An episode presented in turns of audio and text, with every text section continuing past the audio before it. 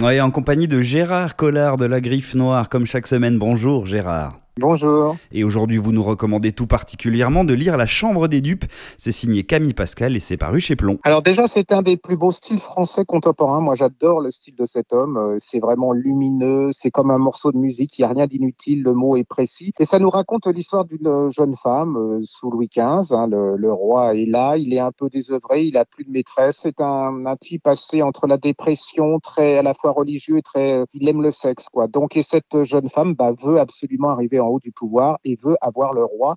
Mais elle, elle va avoir une méthode très efficace. Elle va lui dire non quand il va vouloir qu'elle devienne sa maîtresse. Et c'est tout ce cheminement de cette femme à travers la cour de France. Alors c'est extraordinaire. Il y a des complots, il y a, de la haine, il y a du mensonge, il y a de l'hypocrisie. En plus, il y a la guerre, où il y a la lutte entre la religion et puis les, les libertins. C'est absolument faramineux. C'est une euh, machine à remonter le temps. Vous y êtes. Puis en plus, la fin, je ne connaissais pas la vie de cette femme qui est absolument incroyable. Franchement, c'est un petit bijou. Et qui m'a l'air encore euh, bien actuel, hein, malgré ce côté historique. Ça, c'est le moins qu'on puisse dire. Et puis, c'était quand même l'époque où les femmes n'avaient que pour euh, accéder au pouvoir un peu euh, leur corps. Mais là, surtout, elle utilise son intelligence parce qu'elle n'aime pas du tout cet homme.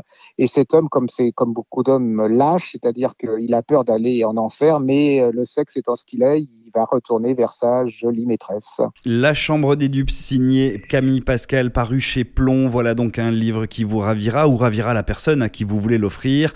Merci Gérard, on vous retrouve très prochainement sur Sanef 177 pour une autre de vos suggestions. À bientôt.